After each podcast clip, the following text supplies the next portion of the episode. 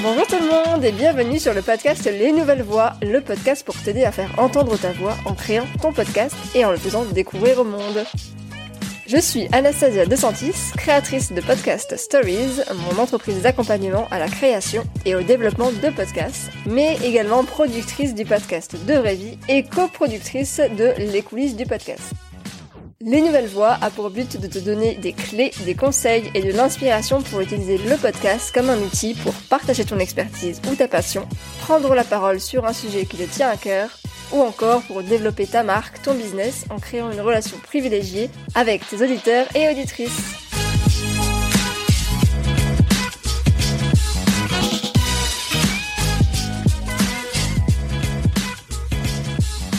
Bonjour, à toutes et à tous. Je suis ravie de vous retrouver pour un nouvel épisode de Les Nouvelles Voix parce que ça fait vraiment beaucoup trop longtemps que je n'ai pas enregistré d'épisode et publié sur Les Nouvelles Voix puisque le dernier épisode date de euh, début juillet, il me semble. Mais ça y est, c'est la fin des vacances et donc après cette longue pause, je suis de retour dans vos oreilles.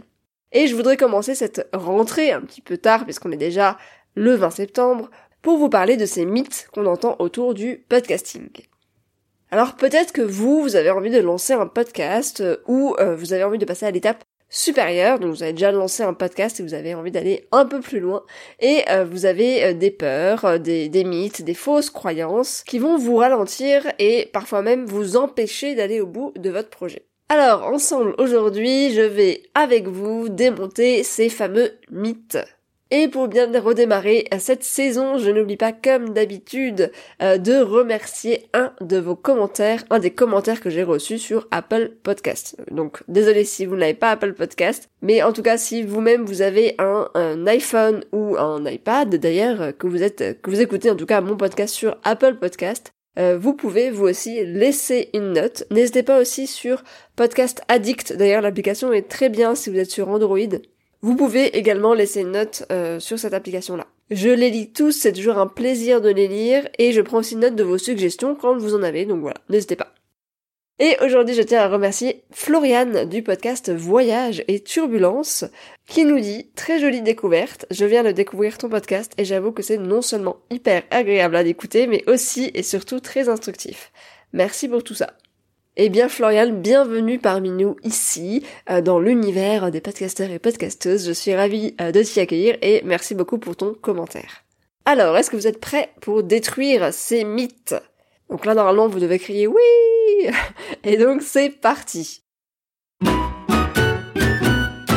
Mythe numéro 1 que j'entends très très souvent, c'est qu'il faut être un bon euh, speaker ou qu'il faut savoir comment raconter d'histoires ou en tout cas connaître l'art de l'interview.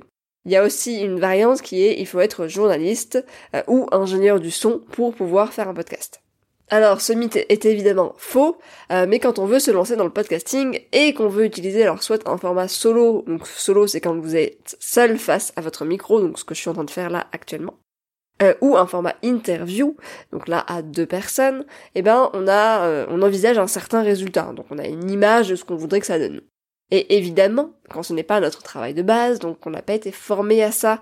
Et d'ailleurs, tant mieux, hein, je fais une petite parenthèse, mais parfois les journalistes, justement, ont beaucoup de mal à sortir de leur rôle de journaliste pour créer quelque chose bah, de plus authentique, d'être vraiment eux-mêmes dans le podcast. Donc eux aussi, ils ont euh, un travail à faire là-dessus. Hein. Mais quand c'est pas du tout euh, notre travail de base, qu'on n'a aucune formation là-dedans, eh ben forcément on peut être déçu quelque part de nos productions, euh, ou même ne pas passer à l'action du tout par peur du résultat final. Alors moi je suis 100% contre ça. Hein. vous l'avez peut-être compris si vous m'écoutez euh, depuis euh, quelques temps, mais je suis quelqu'un qui aime bien euh, faire les choses avec intuition, en me laissant guider par mes envies du moment aussi, et c'est pour ça que parfois, eh bien, quand je n'ai pas envie, je ne fais pas forcément les choses puisque je sais que ça va être fait en me forçant et je préfère faire les choses avec amour, avec cœur, avec intention derrière, plutôt que de me forcer à faire un truc. Mais c'était pas ça le sujet de base, donc revenons dessus. Ce qui est surtout important, en fait, c'est de faire euh, pour apprendre. Alors bien sûr, vous avez la possibilité de vous former. D'ailleurs, moi-même, évidemment, euh, je peux vous accompagner là-dedans, dans ce projet. Mais c'est surtout en mettant la main à la pâte, en fait, en testant que bah, on va apprendre et qu'on va s'améliorer. Donc oui, vos premiers épisodes vont être décevants, je vous préviens d'avance. Euh, vous allez euh, pas réussir à faire ce que vous voulez, ou vous allez euh, galérer, vous allez vous arracher les cheveux dessus, ou vous allez passer des heures. Moi je me souviens très bien qu'au début, avec deux Vie, je passais vraiment des heures à réécouter plus moi ce que je disais que mon invité parce que je me jugeais énormément sur ma façon de réagir, sur ma façon de poser les questions, sur mes questions elles-mêmes. Et du coup, je passais vraiment des heures à réécouter ça pour corriger la moindre petite phrase, essayer de faire en sorte que ça donne un truc euh, pas trop dégueu, euh, parce que j'étais pas du tout à l'aise en fait. Et même quand j'ai commencé les épisodes solo, alors que ça faisait déjà deux ans finalement que je faisais euh, du podcast, mais j'avais jamais testé ce format. Donc c'est un nouveau format, et forcément quand on teste un nouveau format, et eh ben au début c'est pas parfait, clairement. Mais c'est en faisant qu'on apprend, et donc après plusieurs épisodes, eh ben tu vas forcément t'améliorer, et au fur et à mesure que tu vas créer, tu vas pouvoir atteindre ton objectif. Et quand tu auras atteint cet objectif, ben t'inquiète pas que tu auras d'autres challenges et d'autres envies à mettre en place. Mythe numéro 2.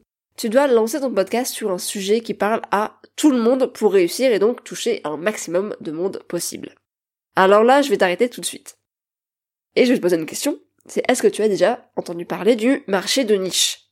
Alors, il y a de fortes chances que tu en aies déjà entendu parler parce que ça se démocratise de plus en plus, mais si tu n'en as jamais entendu parler, voici ce qu'est une niche. Donc un marché de niche, c'est un marché très spécifique qui permet de se placer sur un produit ou un service disposant d'une concurrence très limitée. Viser un marché de niche permet de se concentrer sur un marché très étroit et cibler une clientèle tout en améliorant ses marges grâce à la faible concurrence. Alors ça, c'est la définition euh, pour si vous avez un produit ou un service, donc dans l'entrepreneuriat principalement. Mais euh, c'est la même chose pour le podcast en fait.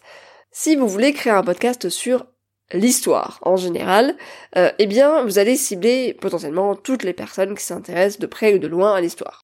Il y a des podcasts qui existent là-dessus, comme par exemple Entrer dans l'histoire avec Laurent Dutch de RTL. Donc là, potentiellement, si vous êtes RTL, forcément, vous allez cibler un large public. Vous avez déjà dans votre base euh, de données euh, un certain nombre de personnes assez conséquents, euh, et donc vous pouvez lancer ce genre de podcast. Par contre, ces gens qui vont s'intéresser à... Effectivement, ils vont s'intéresser à l'histoire, mais peut-être que tout le monde ne s'intéresse pas à la même chose dans l'histoire finalement. Donc tu peux envisager peut-être, si c'est un sujet qui te, plaît particulièrement, de faire un podcast sur un petit élément de l'histoire, comme par exemple c'est le cas avec Passion médiéviste de euh, Fanny Cohen-Moreau, qui elle fait un podcast sur l'histoire, mais uniquement médiévale. Il y a aussi un nouveau podcast qui euh, vient de sortir, uniquement autour de l'histoire de Napoléon, euh, et c'est créé par le château de Fontainebleau. Et là, pour le coup, ben, tu vas cibler effectivement beaucoup moins de personnes, puisque euh, potentiellement beaucoup moins de personnes s'intéressent à l'histoire de Napoléon précisément. Mais euh, les personnes que tu vas cibler, ce sont des euh, connaisseurs, ce sont des personnes qui sont passionnées par ce sujet, ce sont des personnes qui ont envie vraiment d'en savoir plus. Donc là, on parlait d'un podcast sur la thématique de l'histoire, mais imaginons qu'on prenne la thématique de l'entrepreneuriat. Il peut y avoir des podcasts sur l'entrepreneuriat en général, c'est le cas de Génération Do It Yourself par exemple, de Mathieu Stéphanie. Et puis après, tu peux avoir un podcast sur euh, qui va interviewer des mamans entrepreneurs, donc des entrepreneurs qui sont aussi mères.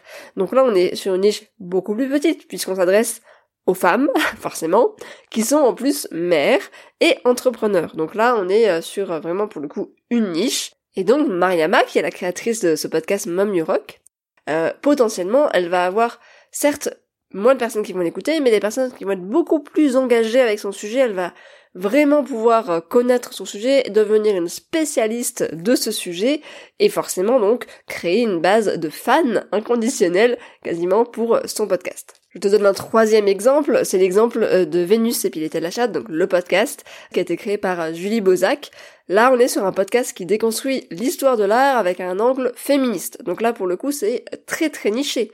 Et pourtant, Julie, avec son podcast, elle a réussi à rassembler plus de 38 000 abonnés sur son compte Instagram. Donc c'est quand même assez énorme pour un sujet qui, quand on le lit comme ça, on se dit, bah c'est quelque chose de tellement niché que personne ne va jamais écouter ça. Et ben en fait, si, et et finalement, beaucoup, beaucoup de personnes s'intéressent à ce sujet. Et pourquoi est-ce qu'il cartonne tant aussi C'est parce qu'elle aborde le féminisme, qui est un sujet qui est très utilisé en podcast, avec un angle bien particulier qui est celui de l'histoire de l'art dont elle est spécialiste. Mythe numéro 3. Tu dois déjà avoir une audience ou une communauté avant de te lancer. Alors, je ne vais pas te mentir, si tu as une audience ou donc une communauté par exemple sur Instagram, ça va être beaucoup plus simple de te lancer. Mais pas si simple que ça quand même. Si tu as une communauté, tu dois inciter ces personnes, donc ces fans, ces personnes qui te suivent, à aller euh, écouter ton podcast, donc à quitter le réseau social sur lequel ils te suivent pour un certain contenu, pour aller découvrir un nouveau contenu. Le podcast s'est beaucoup démocratisé ces dernières années, donc c'est une chance. Beaucoup de personnes commencent à savoir ce que c'est, en tout cas savent ce que c'est, et de plus en plus en écoutent.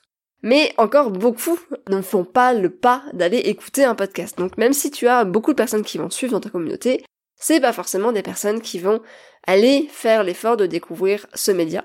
Mais peut-être, et ce serait super chouette d'ailleurs que euh, grâce à toi, ces personnes découvrent l'univers du podcast. Et au contraire, tu peux partir d'une audience ou d'une communauté de zéro et la faire évoluer en même temps en fait que le contenu que tu crées pour ton podcast.